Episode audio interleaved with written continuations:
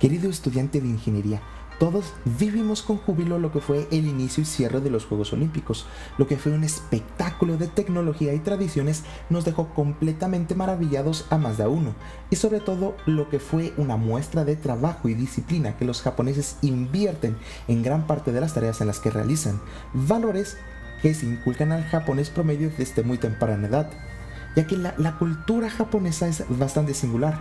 La sociedad japonesa nos puede parecer por demás curiosa, ya que hay muchos aspectos en los cuales no se pueden comparar con este lugar del este lado del charco. Sin embargo, uno de los aspectos más importantes y curiosos para nosotros en este podcast de estudiantes es la manera en la cual los japoneses estructuran su sistema educativo. ¿Cómo es? ¿Por qué funciona? Por eso, en este episodio nos enfocaremos en los cimientos de dicho sistema, que a los ojos del mundo puede ser uno de los más estrictos, sin embargo, con resultados más palpables.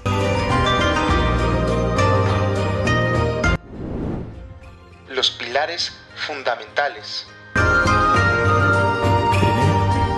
a introducir lo que es la mentalidad del japonés, ya que la mentalidad japonesa tiene fuertes pilares en lo que es la autodisciplina y el respeto mutuo. Esta mentalidad se inculca al japonés por medio de este edades tempranas y en todo lugar, ya sea en casa y en la escuela. Y tiene sentido, ya que si uno es incapaz de poderse eh, disciplinar a uno mismo, difícilmente logrará trazar una meta a largo o a mediano plazo. Además de que el respeto es una de las cualidades más características de la sociedad, y menos mal, ya que son pilares fundamentales de lo que hace a la sociedad japonesa una de las más avanzadas del mundo.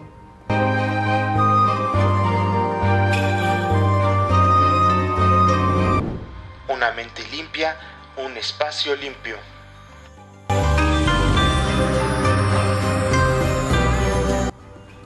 También uno de los aspectos más importantes de la cultura japonesa es que, para optimizar el aprendizaje, la limpieza del lugar de estudio es algo indispensable y por ello en Japón son los profesores y los alumnos los que se encargan de la limpieza en las aulas, los que tienen la responsabilidad del aseo de las aulas y las instalaciones educativas, ya que ellos son los que están ahí, los que están, digamos, adquiriendo ese conocimiento, los que están haciendo uso de esas aulas. Por eso es que la responsabilidad, sobre todo, es más que un trabajo, una manera de estar y disfrutar el aula de estudio.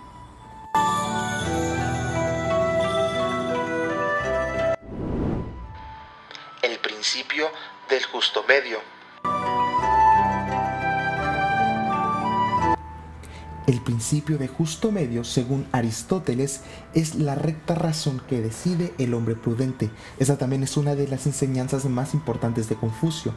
Es decir, este término medio es una posición intermedia entre un exceso y lo que sería un defecto lo cual apunta al equilibrio entre las pasiones y las acciones, es decir, se debe elegir un término medio y no se debe apuntar al exceso ni al defecto. Y justo el ejemplo de Confucio de la cubeta flotante representa bien este principio. Imagínese usted una cubeta atada a un travesaño y usted es el encargado de llenar esa cubeta con agua. Si la cubeta tiene que llenarse a tal punto que no sea muy poco, pero tampoco que sea mucho, que sea un excedente. Porque si el agua rebasa cierto nivel, la cubeta perderá el equilibrio y se vaciará el contenido. Sin embargo, si la cubeta tiene poca agua, digamos, hará falta optimizar ese espacio que sobra. Por eso el agua debe de llegar a cierto nivel en el cual no se pierde el equilibrio ni tampoco se, tenga un, un, sobrante de espacio donde podría estar el agua. A los niños japoneses usualmente se les enseña bastante sobre Confucio y en clase es usual que se les ponga a recitar esta y otras enseñanzas, ya que Confucio les enseña a los niños a practicar la tolerancia, la benevolencia, el amor al prójimo y la sabiduría de sus antepasados.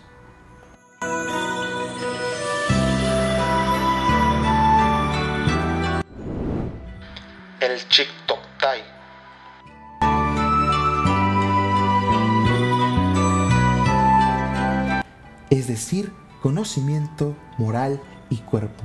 Los japoneses basan su sistema educativo en estos principios, o mejor dicho, en un balance entre estos. Para su cultura es tan importante mantener un cuerpo sano, ya que mantener una salud aceptable es importante. Uno de los principales problemas que nos aqueja aquí en México es justamente una mala salud del cuerpo, como la obesidad. Según un reporte del INEGI, de la población que va entre los 5 y 11 años, el 18% presenta un sobrepeso, pero de los 2 a los 19 años es el 21% de los hombres quienes presentan sobrepeso y el 27% de las mujeres. Y este es uno de los factores que nos limitan como sociedad para tener un mejor rendimiento, ya que con el sobrepeso y la obesidad vienen emparejadas varias enfermedades y padecimientos crónicos, como los puede ser eh, la diabetes o ciertos dolores que van y vienen. Otra de las cosas importantes es la moral, ya que en los primeros años de formación de una persona en Japón, debido a que el objetivo de todo educador es formar una persona que esté lista para ser un miembro productivo de la sociedad, hay que mencionar que aquí este, las sociedades orientales son bastante conservadores con ese aspecto, o por no decir un poco estricto. Sin embargo, lo importante es tener un código ético-moral del comportamiento que es aceptable ante la sociedad. Cosas muy básicas como hablar correctamente el público son las que les enseñan desde muy pequeños a los niños.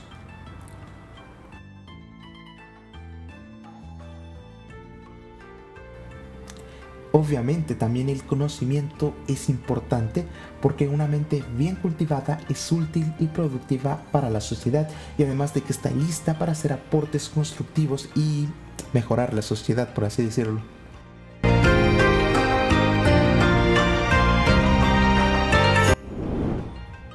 Tradiciones que nunca pasan de moda.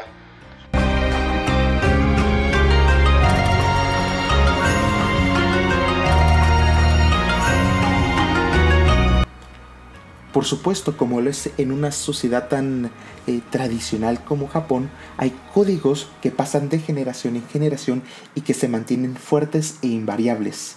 Cosas como el respeto a la jerarquía, recordar cosas como que tus padres son tus padres y no tus amigos, y tampoco el, profesor es tu amigo. Para aquellos eh, personas que puedan creer que los profesores son sus amigos y siempre quieran simpatizar con ellos, no, ellos no son tus amigos, simplemente son lo que son, profesores. También la enseñanza de, la importancia de este sentido de cooperación que se les inculca a los niños, ya que aprender este sentido de la cooperación hace que el mundo funcione como va. Acuerdos voluntarios entre las personas hacen que el mundo se mueva como un engranaje bien aceitado y es lo que la sociedad japonesa simula.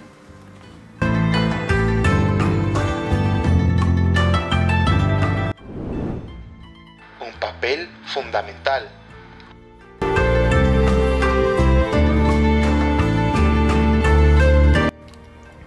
Y ya que estamos hablando de profesores, hay que mencionar que ellos son muy devotos a su profesión, ya que llegan a dedicarle de 10 a 12 horas y son bien remunerados, ya que la paga es bastante buena.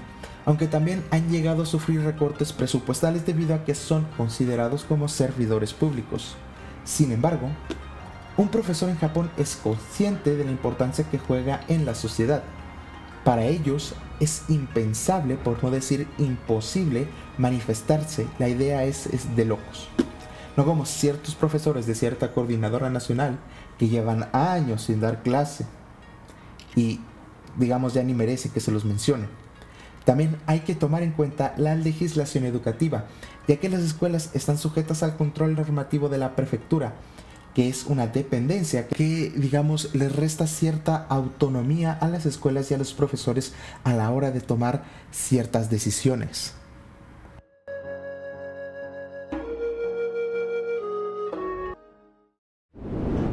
El fracaso escolar brilla por su ausencia.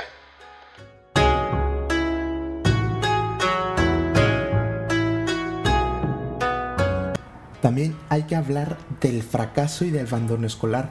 o mejor dicho, hay que hablar de su ausencia, ya que el sistema educativo japonés es muy famoso por la ausencia del fracaso escolar, y esto es debido a la existencia de los kuyus.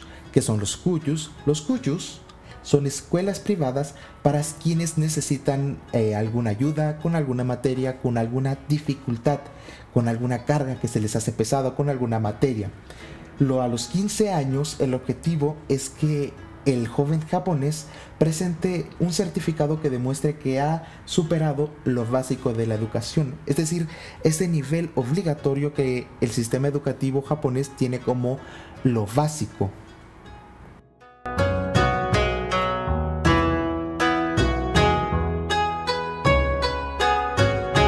Al final del día, el objetivo de todo sistema educativo es formar personas socialmente funcionales, es decir, miembros constructivos de la sociedad. Simplemente, los japoneses lo hacen a su manera de entender el mundo desde su cultura, desde su rincón del mundo, desde esa isla. Nos ven con otros ojos de los que nosotros nos vemos a nosotros mismos y ellos simplemente tienen esa manera de ver el mundo y esa manera de hacer las cosas. Al final del camino, Recuerda que la mochila suele ser muy pesada. La mochila de la vida tiene cierta carga y es mejor hacer las cosas sin prisa. Pero también recuerda que nada importante en esta vida se consigue sin entusiasmo.